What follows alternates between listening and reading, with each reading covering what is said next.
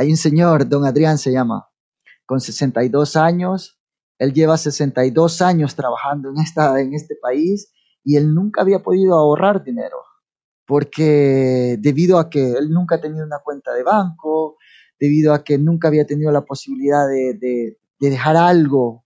Él trabaja y todo su salario lo recibe en Bitcoin con 62 años. Él es una de las personas que, que lo ha entendido. Él cambia lo que tiene que pasar. Hay una persona en la comunidad, ahora nosotros tenemos un cajero automático, pero antes de que el cajero llegase, había una persona que jugaba como el rol de exchange, ¿verdad? La gente quería cambiarlo a fiat y esta persona se los hacía fiat en contante, la gente que quería. Don Adrián no, don Adrián cambia lo que tiene que cambiar a fiat porque no todo es sostenible en Bitcoin y no siempre querés pagar todo con Bitcoin. Esa es otra cosa que la gente ha entendido ahorita. Entonces, hace como un mes, don Adrián viene y nos dice que se ha cambiado toda la dentadura gracias a sus ahorros en Bitcoin.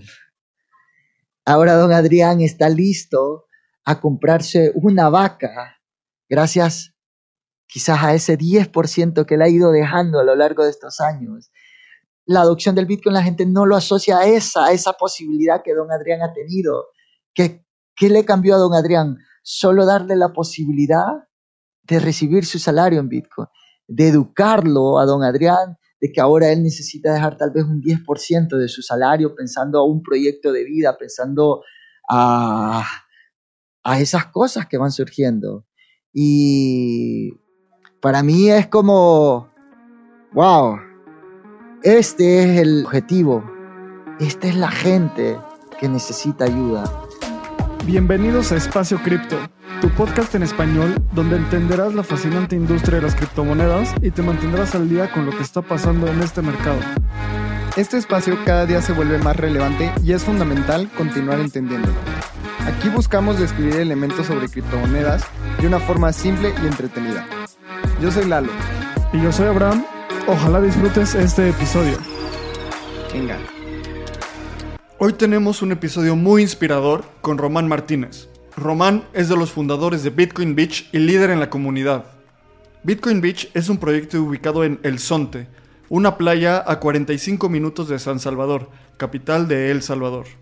Este es un proyecto de impacto social donde actualmente se están ejecutando 21 iniciativas que buscan influenciar de forma positiva la vida de las personas. Bitcoin Beach tiene cuatro pilares de impacto, recreación, educación, espiritualidad y emprendedurismo este proyecto inició hace más de 10 años, en ese entonces no se llamaba Bitcoin Beach.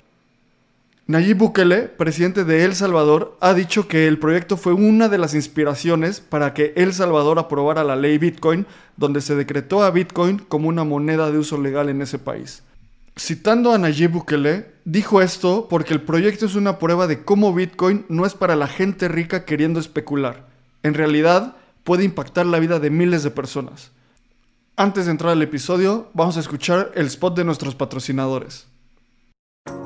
Usar, comprar y vender Bitcoin y otras criptomonedas es más fácil de lo que te imaginas.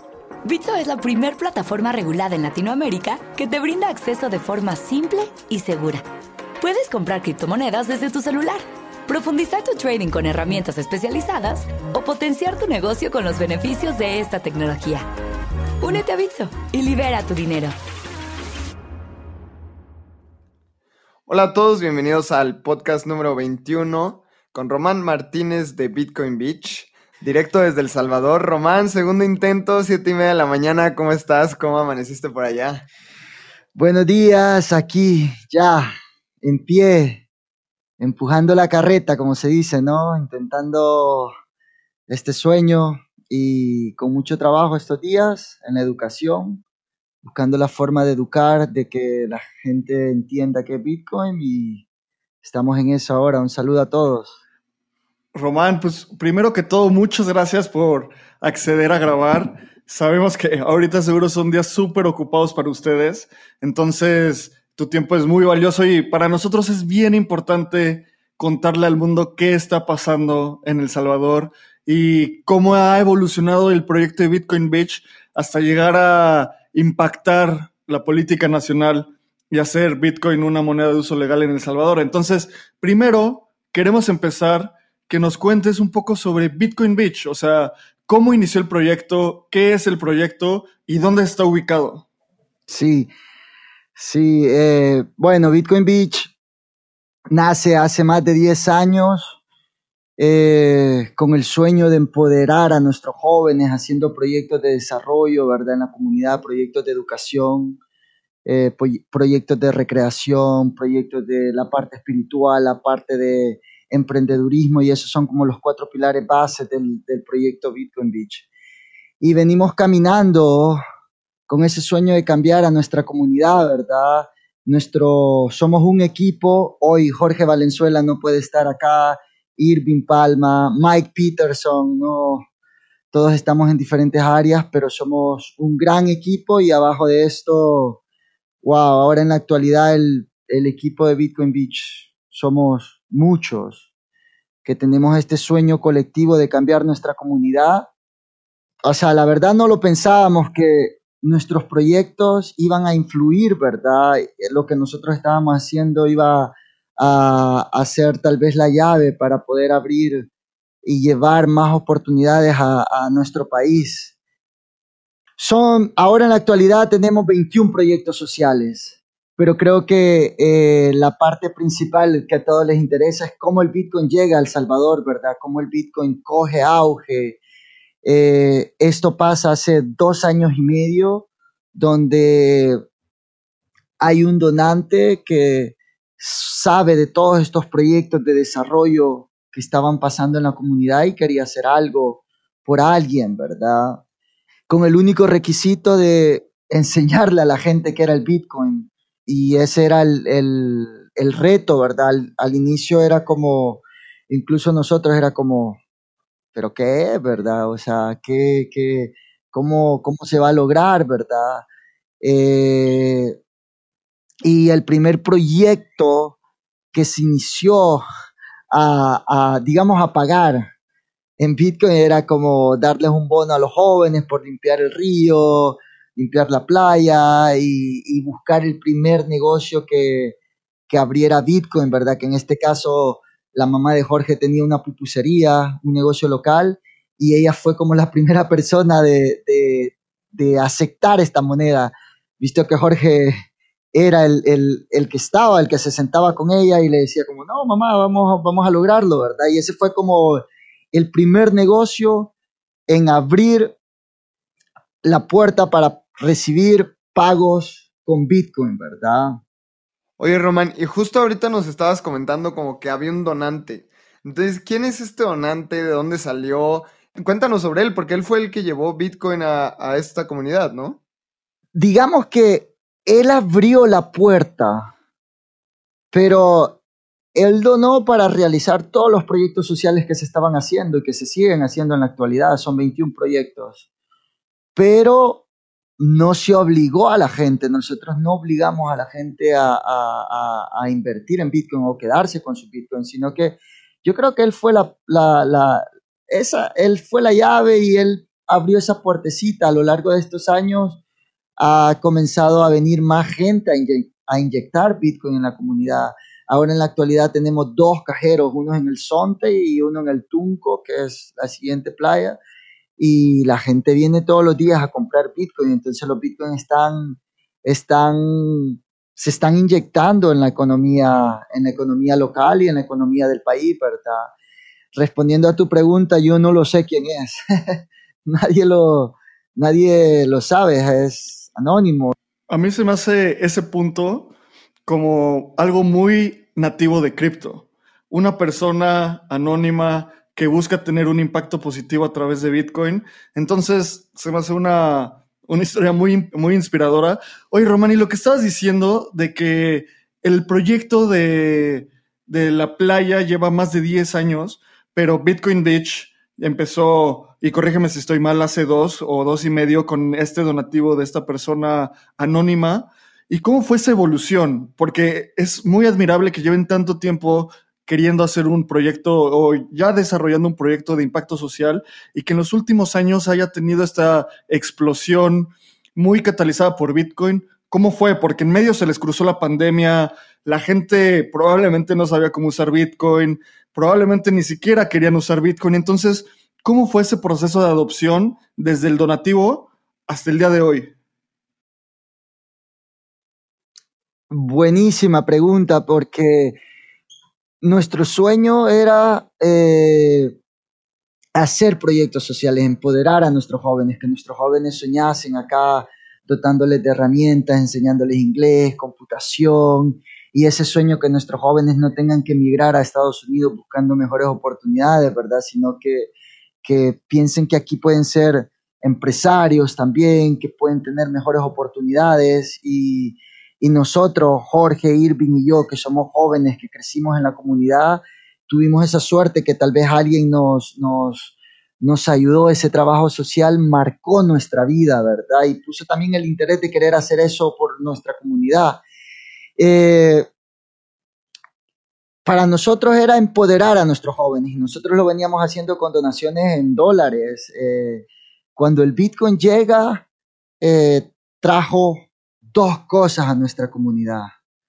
Trajo acceso a las transacciones electrónicas a los pequeños comerciantes que nunca habían tenido acceso a eso.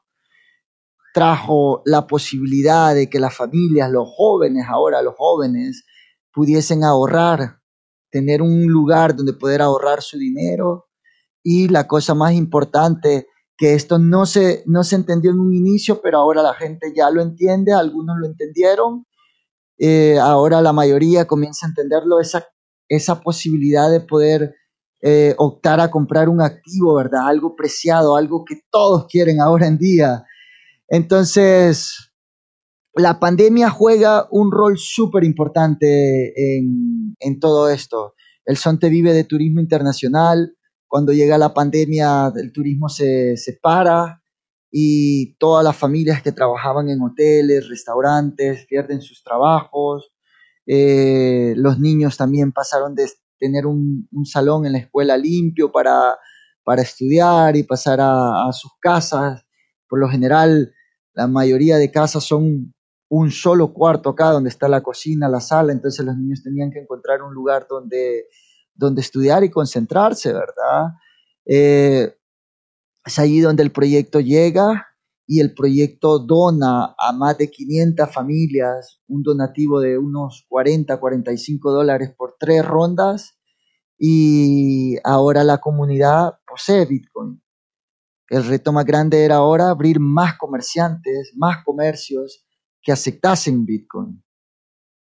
Esa historia está impresionante, Román. ¿Cómo fue que llegaron a donar a tantas familias después del tema de la pandemia? Y nos encantaría saber cómo es que la comunidad se ve beneficiada de tener Bitcoin a comparación del dólar. Y también ayer nos platicabas en el primer intento de grabación que eh, cómo son los intercambios de, Bitcoin a dólar, ¿no? Porque esa historia me fascina, que no hay tal vez algo tan establecido, ya hay personas. Cuéntanos sobre eso.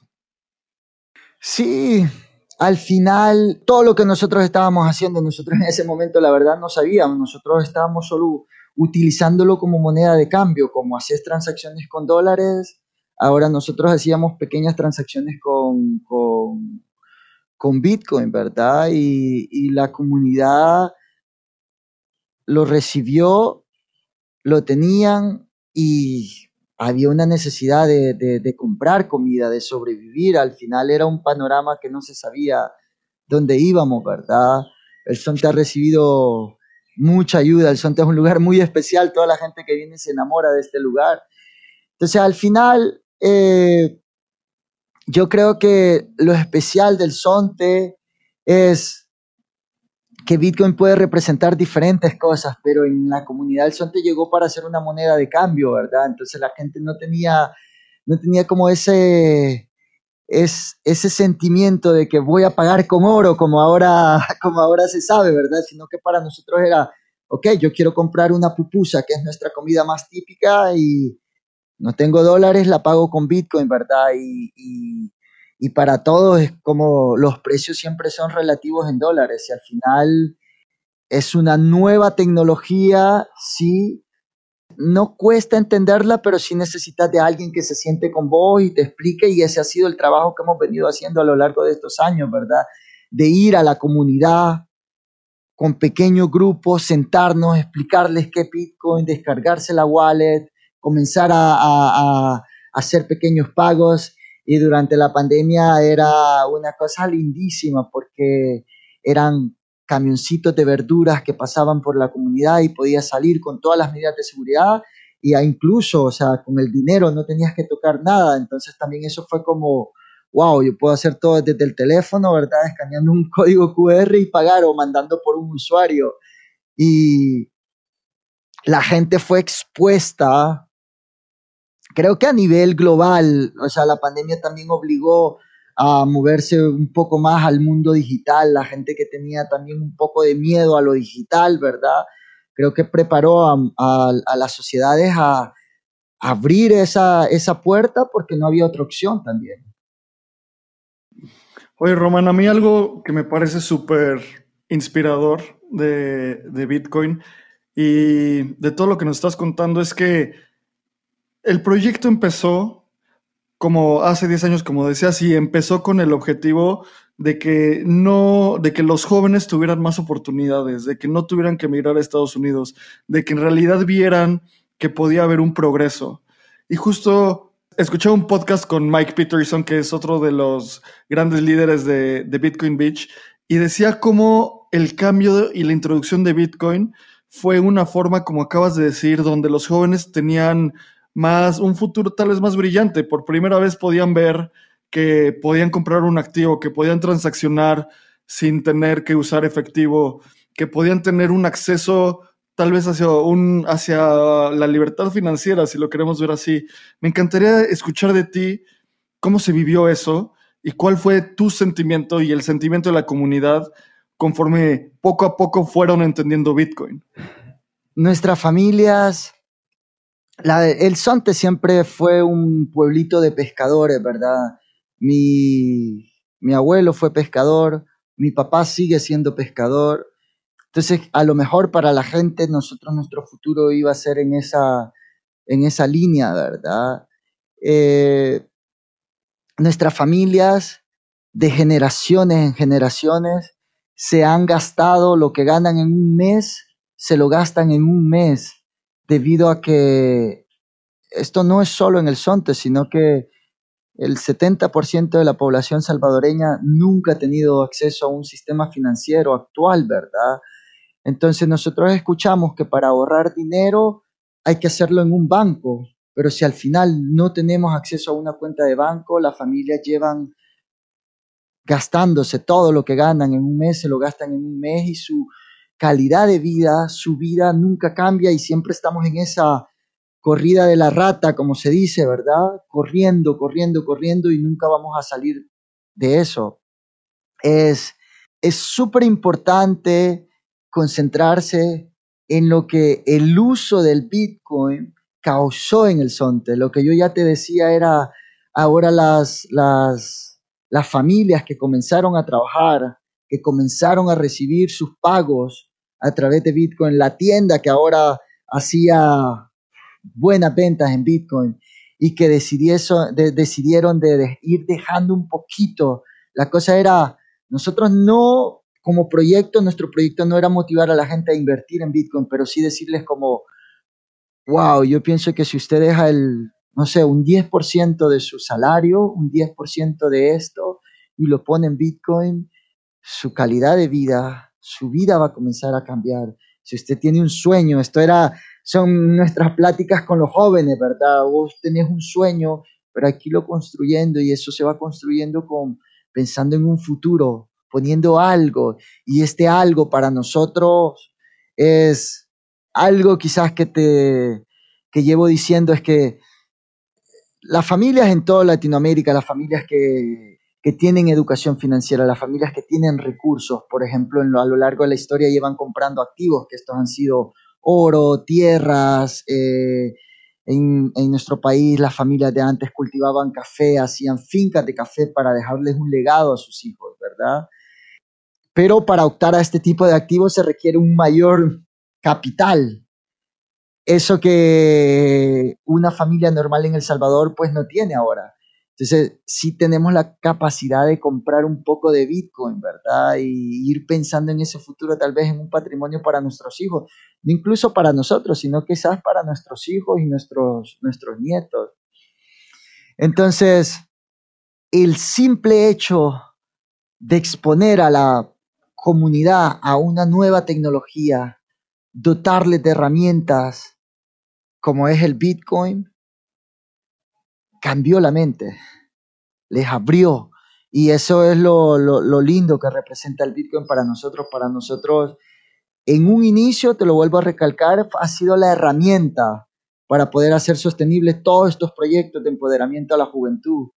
Pero al mismo tiempo estábamos educando financieramente a la gente.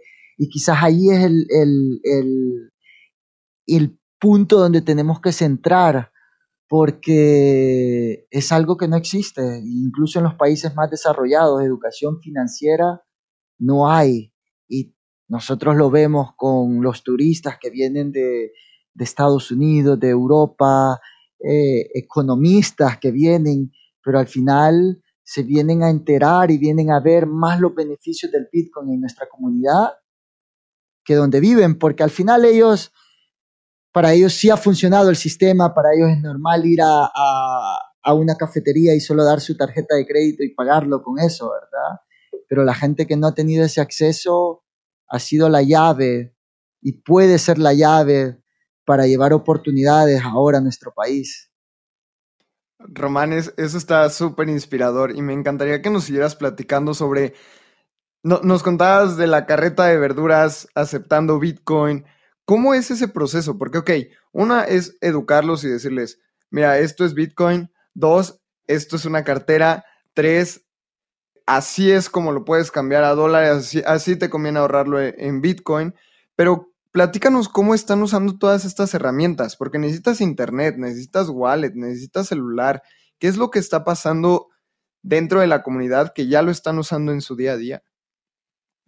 Sí, es exacto, y eso es lo, lo, bonito de Bitcoin, ¿verdad? Porque al final necesitamos un teléfono y, internet, conectividad. La mayoría de gente posee un teléfono.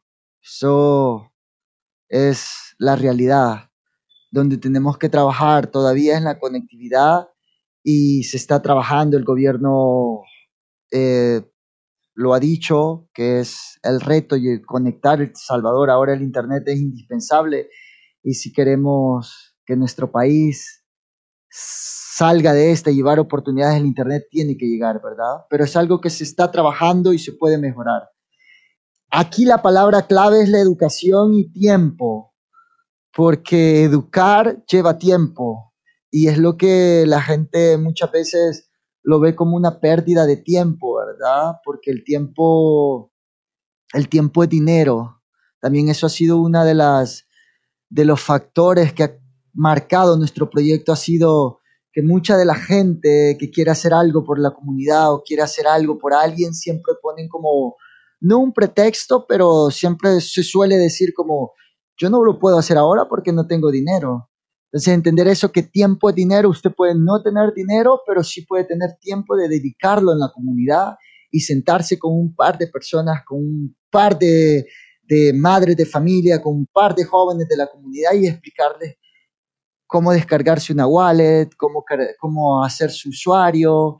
En un inicio nos tocaba incluso dar wifi de nuestro teléfono, ¿sabes? Como la gente como, no, pero no tengo internet porque tiene un costo, ¿verdad? No estamos trabajando y nuestros teléfonos eran los, los, los que estaban dando wifi a, a, a, la gente, pero para nosotros es un sueño, ha sido un sueño, hemos visto los beneficios de que esto ha traído a nuestra comunidad y veníamos teniendo ese sueño de que si en el son te estaba cambiando, puede ser de mucho beneficio para todo el país. Nosotros eh, desde el año pasado comenzamos a abrir, el plan de nosotros es llevar los proyectos sociales a las demás playas aquí cercanas, ¿verdad? Y lo estamos logrando, hemos abierto dos comunidades aquí cercanas y llevamos clases de inglés, clases de surf gratis para todos los niños, ¿verdad? Porque en un inicio ese era como, como vos podés no hablar de Bitcoin, pero si llevas tecnología, si llevas inglés, si llevas computación, tarde o temprano la población va a llegar a entender, ¿verdad? Porque el Bitcoin es tecnología. Y el surf es algo que caracteriza a nuestro país ahora y también es una herramienta y tiene la, la fuerza de cambiar vidas. Entonces ha sido una mezcla de un poco de todo, ¿verdad? De todo lo que ha venido pasando y hasta el día de hoy es educación, tiempo. Yo creo que lo resumo, te resumo allí con esa palabra, educación y tiempo y le hemos metido un montón de tiempo y educación a la comunidad, ¿verdad? Para, para que lleguemos donde estamos ahorita, pero esto sigue, eso es un trabajo de todos los días, de todos los días.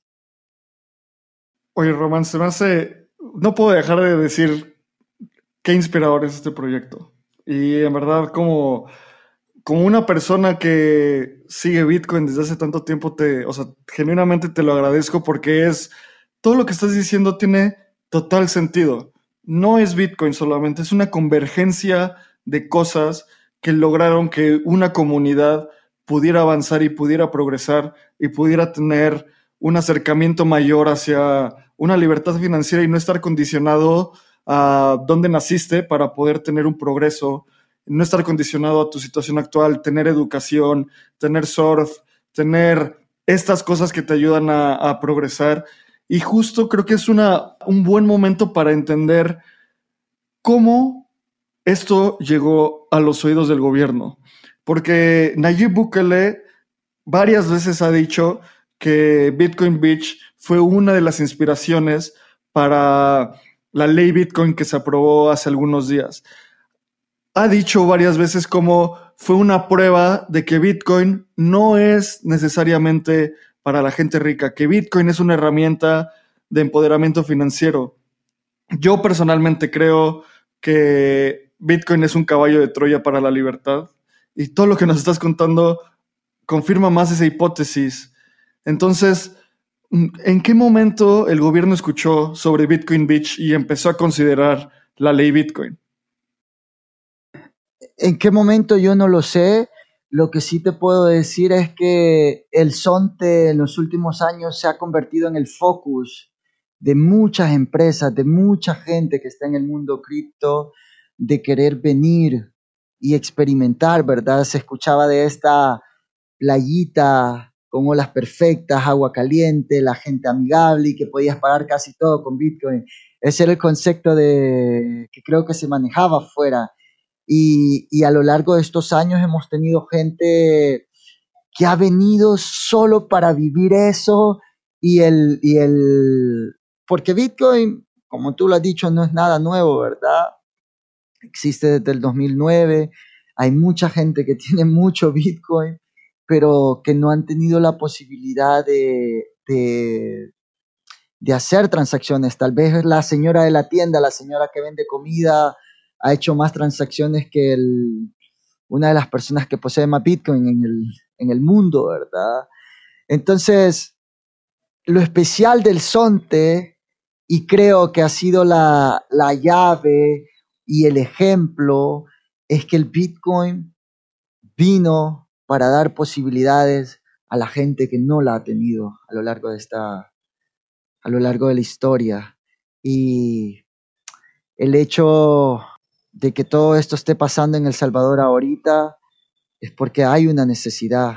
Yo creo que lo que tenemos que pensar es que desde un punto de vista racional es, es ilógico y, y la gente, la población necesita ayuda urgente la gente necesita volver a soñar, la gente necesita volver a creer, la gente necesita, eh, en, nuestro, en nuestro país necesitamos romper paradigmas y eso es lo que el Bitcoin viene, ¿verdad? Y trae a nuestra comunidad y, y como tú lo decías, es una combinación de muchas cosas.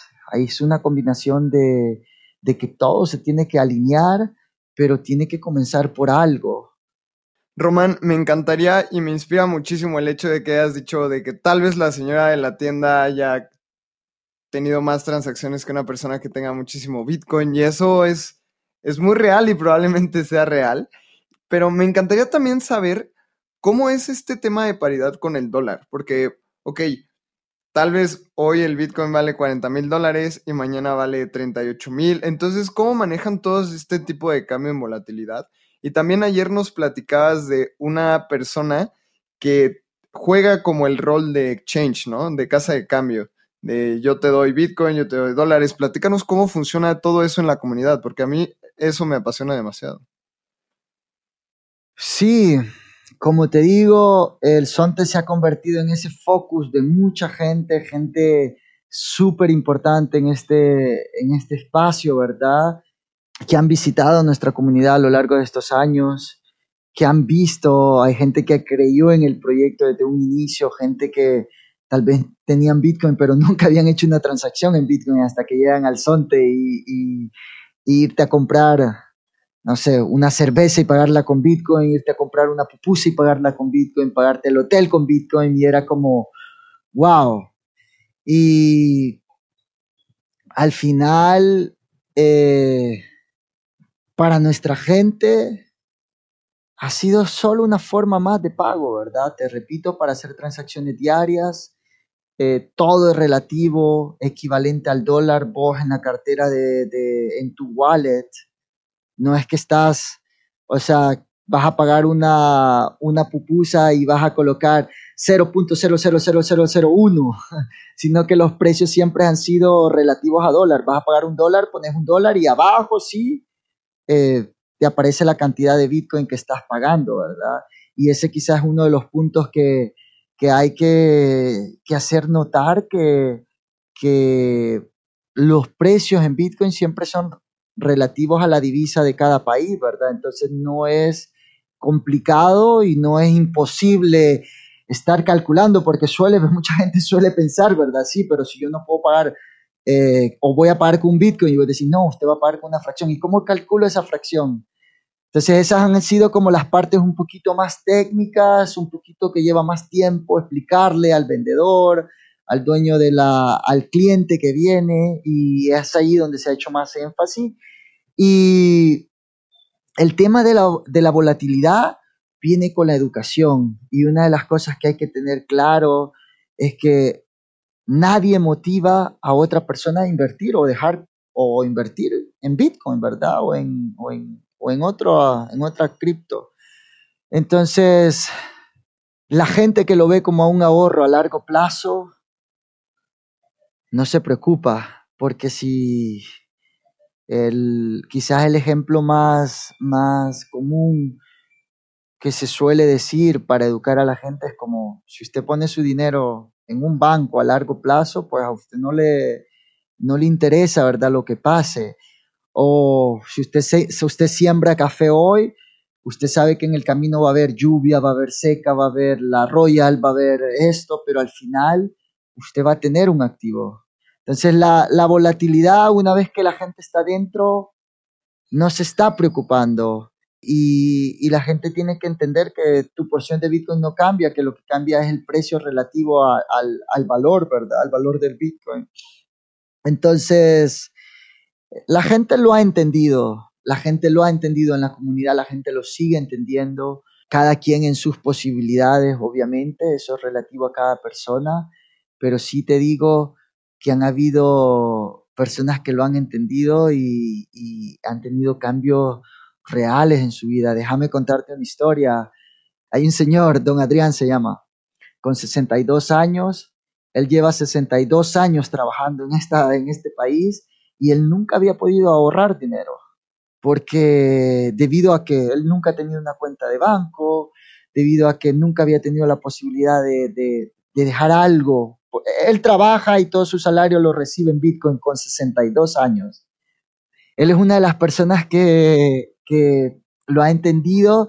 Él cambia lo que tiene que pasar. Hay una persona en la comunidad, ahora nosotros tenemos un cajero automático, pero antes de que el cajero llegase, había una persona que jugaba como el rol de exchange, ¿verdad? La gente quería cambiarlo a fiat y esta persona se los hacía fiat en contante, la gente que quería.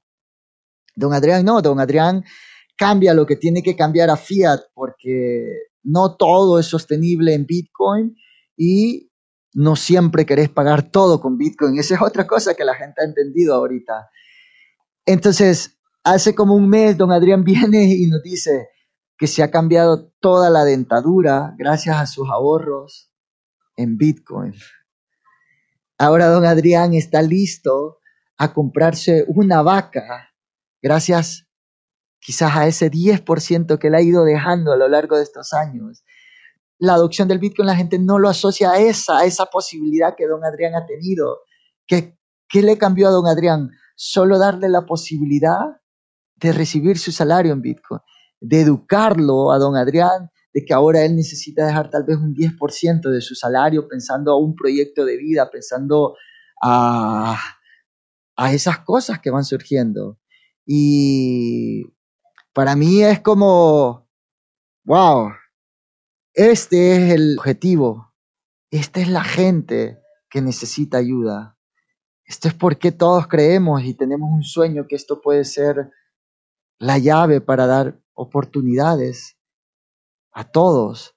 Y, lo, yo lo digo, yo creo que nunca habíamos estado expuestos a algo como yo compro 100 dólares en El Salvador, tú compras 100 dólares en México, una persona compra 100 dólares en, en, África, 100 dólares en Europa, pero si el precio del Bitcoin sube, nos sube a todos, ¿verdad? O sea, por lo general siempre hemos sido, ah, no, yo estoy en Europa tengo más oportunidades, yo estoy en Estados Unidos, tengo más oportunidades. El Bitcoin viene a decir, es lo mismo para todos. Obviamente cada quien en sus capacidades, ¿verdad? Hay jóvenes con 19 años, tenemos un joven con 19 años que está estudiando su bachillerato, la high school, no sé cómo ustedes le dicen, y ha hecho uso de todos sus proyectos. Él con 19 años sabe inglés, sabe computación, es un líder, eh, él vio en la comunidad que no había hielo y él decide de comenzar a hacer hielo para vender en la comunidad el hielo. Es un máster en, en, Bitcoin, la gente viene y es uno de los líderes de, del proyecto que está atendiendo a toda la gente que viene.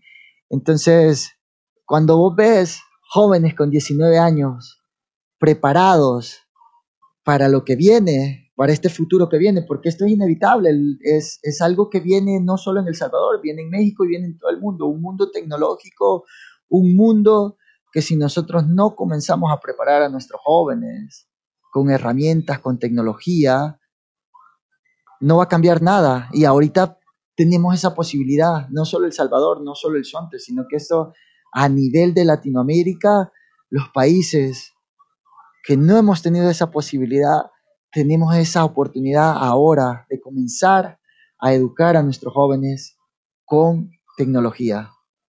Todo lo que menciona Román solo me dan cada vez más ganas de ir a El Sonte y conocer y ver de primera mano todo lo que está pasando. Y creo que una de las partes más importantes para entender cómo llegamos a donde estamos es entender la historia. Porque mucha gente puede pensar, ¿por qué El Salvador adoptó Bitcoin como una moneda de, uso legal. Y yo investigando y históricamente sabemos que ha sido un país muy castigado en las últimas, en las últimas décadas. Actualmente, antes de que Bitcoin fuera nombrado moneda de uso legal, la moneda de El Salvador era el dólar, no tenían una moneda propia. Esto es un gran problema porque le quita grados de soberanía al país. Están sujetos a la política monetaria de los Estados Unidos, durante la, década de los ochentas hubo una guerra civil muy fuerte que impactó a todo el país. Entonces, me gustaría entender contigo, antes de, la ley Bitcoin, cómo era esta relación de El Salvador como país con el dólar. Porque creo que es bien importante entender eso, porque el momento en el cual se decide que Bitcoin es una moneda en El Salvador, obviamente tiene una, una recompensa simétrica si ya estamos condicionados a una historia de estar pegados al dólar, si se adopta el Bitcoin, puede tener un impacto positivo muy importante, que es muy poco probable que países como Estados Unidos lo hagan porque ellos son los líderes. Entonces, ¿cómo ha sido este, esta relación con el dólar y estar pegado al dólar que el gobierno decidió, vamos a explorar Bitcoin? Eh, nosotros, yo no hablo por el gobierno, esto tiene que estar claro, ¿verdad? Pero eh, nuestra relación siempre ha sido buena. Nosotros tenemos 2.5 millones de salvadoreños viviendo en Estados Unidos. Creo que un tercio de nuestra población vive ahí. Somos el, único país que tiene un tercio de su población viviendo en un solo país, si no me equivoco. Eh, nuestra economía es una buena parte basada en las remesas, en ese dinero que nuestros hermanos lejanos mandan a sus familiares que se quedan en El Salvador. Pero el punto principal no es esto. El punto, la relación siempre ha sido, yo creo, súper buena y, y nuestra, nuestros hermanos que viven allá, creo que siempre han sido, han tenido oportunidades, han habido acuerdos eh, con El Salvador que les han permitido acceder a permisos de trabajo, ¿verdad? Y todo lo que eso conlleva. Pero yo me centraría más por qué nuestra gente se va a Estados Unidos. ¿Qué es lo, ¿Cuál es el sueño? ¿Qué es lo que les impulsa a iniciar un viaje a pie, por tierra, ilegales, y es buscando mejores oportunidades. Entonces, el presidente en ocasiones lo ha dicho, ¿qué pasará si damos oportunidades acá, si nuestra gente comienza a soñar? Y aquí donde te digo que todos tenemos nuestro, los, casi los mismos sueños de desarrollar y hacer crecer este país. Nosotros, como Bitcoin Beach, como proyecto comunitario, nosotros esa era la meta, hacer que nuestra gente sigue siendo la meta, hacer que nuestros jóvenes, que nuestras familias no sueñen con irse a Estados Unidos, porque la vida no es fácil allá. La gente no se va a Estados Unidos porque la vida va a ser más fácil, sino porque hay mejores salarios, pero tienen que trabajar, tener hasta dos, tres trabajos para que sus familias acá puedan vivir bien. Y hay como algunas cosas en particular que quizás es lo que todo salvadoreño, toda familia sueña es tener su casa, poder comprar su terreno, poder comprar su, su carro, su automóvil y tener lo necesario para vivir una vida tranquila. Entonces, si nosotros como país comenzamos a cambiar eso acá, creo que comenzamos a romper paradigmas que se han ido inculcando en nuestra sociedad, donde ven donde vemos Estados Unidos como la solución, donde vemos eh, otro paradigma es que yo nací pobre y me voy a quedar pobre, ¿verdad? Que otro paradigma es que El Salvador no tiene oportunidades. Entonces, hay muchas cosas que tienen que cambiar y estas son, es la educación. La educación es un derecho, es un derecho y no tiene que ser un negocio en ningún país porque todos tenemos que tener el mismo derecho a educarnos. Y es ahí donde comenzás a romper paradigmas y comenzás a darle herramientas a la población para que comiencen a desarrollarse en diferentes áreas. Y yo creo que el, el, el hecho de soñar con irte a Estados Unidos, o si tenés la intención de viajar o, o, o emprender ese viaje, tiene que ser una decisión, pero no verlo como la única oportunidad para poder salir adelante. Y este es el sueño y es el trabajo más grande que nuestro presidente tiene, que el país tiene y de que todos los salvadoreños que podamos aportar algo a este cambio, nos tenemos que comprometer. Yo siempre digo una frase, que todos somos parte del cambio que queremos ver.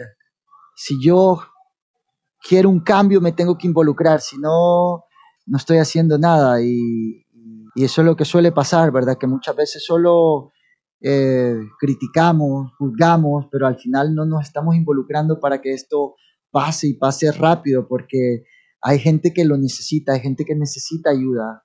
Y, y es aquí donde es lo que yo veo, si en nuestra comunidad del Bitcoin, la educación financiera, los proyectos sociales han dado herramientas a nuestros jóvenes, yo creo que esto puede dar herramientas a nuestro país.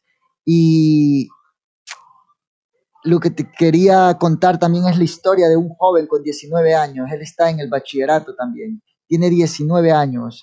Eh, él trabaja en su tiempo libre en el proyecto, recibe su pago en Bitcoin y él con 19 años está pagando la letra de un pedazo de tierra, de un terrenito.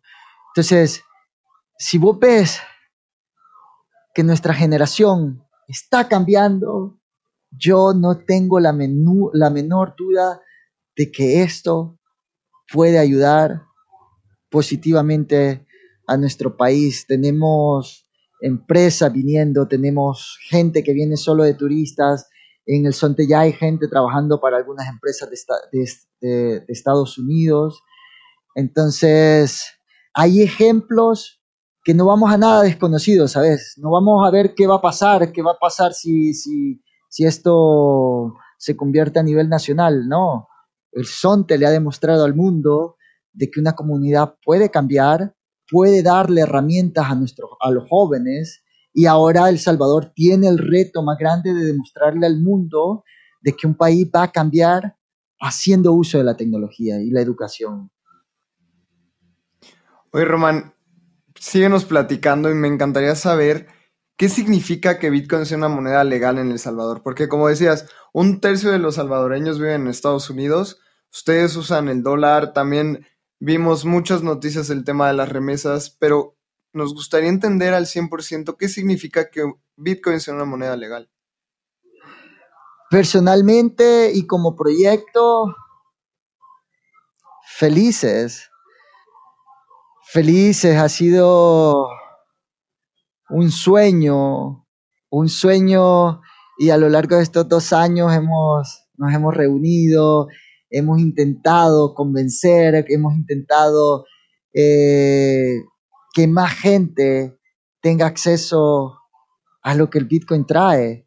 Y en nuestra comunidad ha tenido un cambio que se puede ver. Entonces el sueño más grande era si a nivel de país tenemos un 70% de gente que tiene los mismos problemas de nuestra comunidad, yo creo que esto puede ser la herramienta, puede ser la solución, pero necesitamos educar. El trabajo en la comunidad eh, no es que de un día para otro la gente lo entiende, si la gente que ha tenido educación a lo largo de muchos años le cuesta entender muchas veces, yo creo que a ustedes también les ha pasado de que se ponen a hablar con gente que trabaja en el banco, en el mundo financiero actual, y a muchos les cuesta entenderlo. Entonces, la población o la parte de la población que el Bitcoin intenta ayudar, por lo general es ese porcentaje de la población que ha estado exclusa de la tecnología, ¿verdad? Entonces no son los más amigables con la tecnología y lleva un poco más de tiempo, pero cualquier esfuerzo que se haga para mejorar la vida de alguien, yo creo que vale la pena.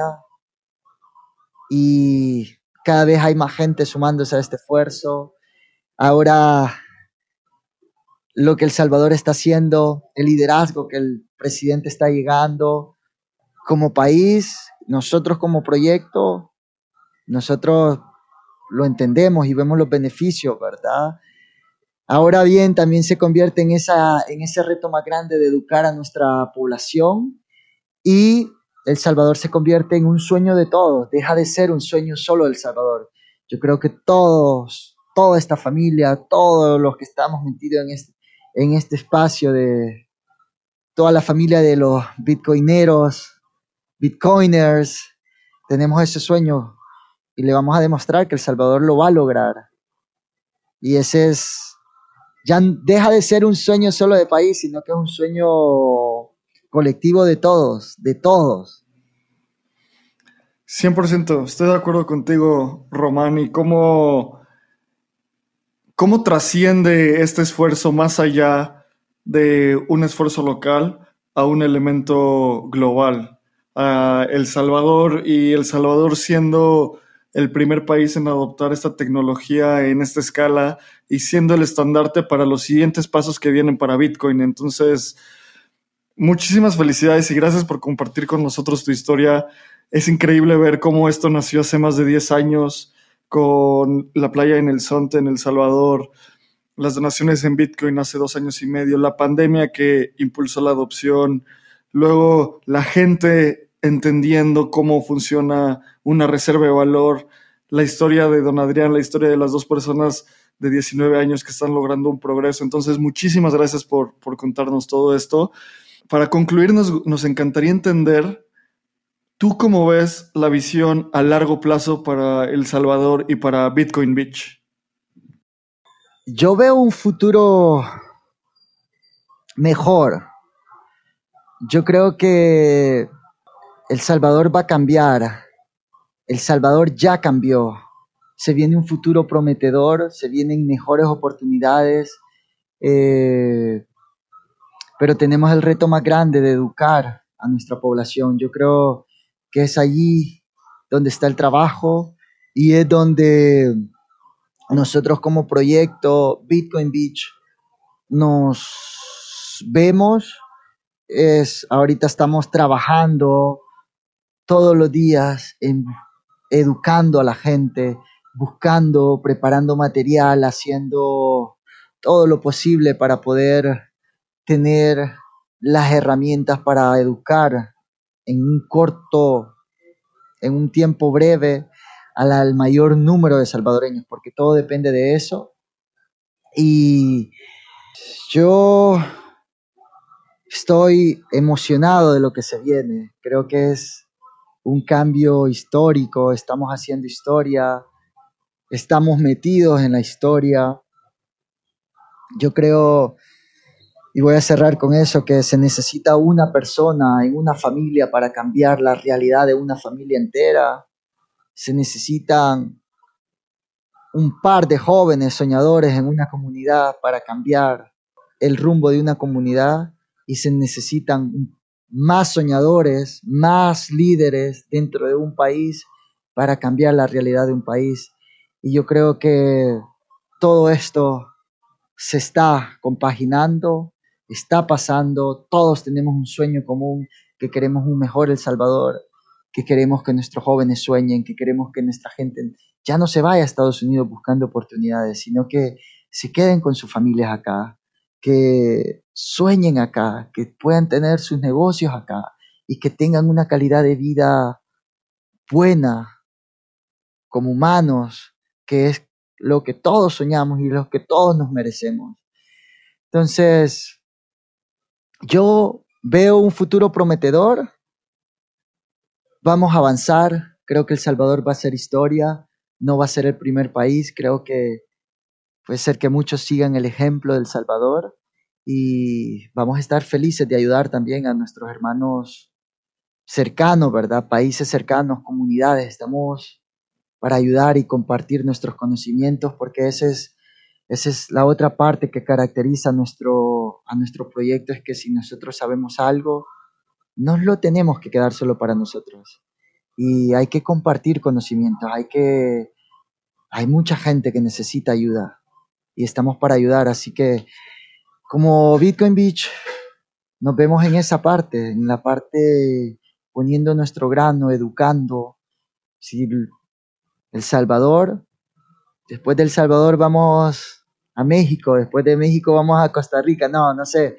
Veo, veo, veo eso, creo que ese es el sueño y es lo que viene. Así que gracias a ustedes por tenernos y lo siento, hay veces andamos un poco ocupados últimamente, pero cuenten con nosotros para poder compartir todo lo que está pasando acá. Román, muchísimas gracias. Para cerrar, hacemos una pregunta a todos los invitados y esta pregunta me gustaría mucho viniendo de ti. Si pudieras decirle algo a Satoshi, ¿qué le dirías? ¿Qué ¿Qué le diría a Satoshi? Que trajo la luz, brother. Hizo soñar. Está haciendo soñar. Trajo libertad. Y quizás nuestra comunidad, nosotros estamos agradecidos, ¿verdad? Todo el mundo está agradecido de, de esta tecnología que vino para ayudar. Y, y nada, yo cerraría con freedom, libertad. O sea, eso. Me enchinaste la piel, creo que también. Ay, no, qué, qué impresión. Muchísimas gracias por compartirlo, Román. Te veo la emoción en la cara yo lo siento en la piel. También le veo la cara a Abraham. Qué locura. Muchísimas gracias, Román. Mil gracias por estar con nosotros. Este no es el, no es el final de, de Espacio Cripto y Bitcoin Beach, más bien es una puerta que se nos abre y ojalá podamos seguir haciendo cosas juntos. ¿Cómo te puede encontrar la gente? ¿Cómo se puede comunicar contigo? Bueno, yo ahora con las redes sociales estamos súper activos. En Twitter estoy como Román Chimbera. En Instagram estoy como Román Martínez. Poco cambia, ¿verdad? Y, y son los dos canales que más estamos utilizando. Pueden contactar con nosotros también como Bitcoin Beach en Twitter y Bitcoin Beach El Salvador en Facebook. En El Salvador Facebook es como el canal donde más estamos educando, donde más estamos activos, ¿verdad? Y cualquier persona que tenga, cualquier comunidad en Latinoamérica que se quiera comunicar con nosotros para ver si podemos hacer posible un pequeño Bitcoin Beach en sus comunidades, pues que no lo duden, estamos para ayudar y de verdad, de todo corazón, estamos listos para compartir todos estos conocimientos que hemos adquirido a lo largo de estos años. Román, muchísimas gracias. Fue un gusto. Tenemos que ir a, El Sonte, tenemos que seguir hablando. Va a haber seguro una segunda edición de Espacio Cripto contigo y con Bitcoin Beach. Muchas gracias a todos los que nos escucharon y los dejamos con este, que creo que es el capítulo más inspirador que hemos grabado en Espacio Cripto. A mí me pueden encontrar como Abraham CR en Twitter, a Lalo como Lalo Cripto. Sigan a Espacio Cripto también en Twitter y de nuevo, muchas gracias por compartir todo esto. Nos vemos en El Salvador, chicos. Son bienvenidos.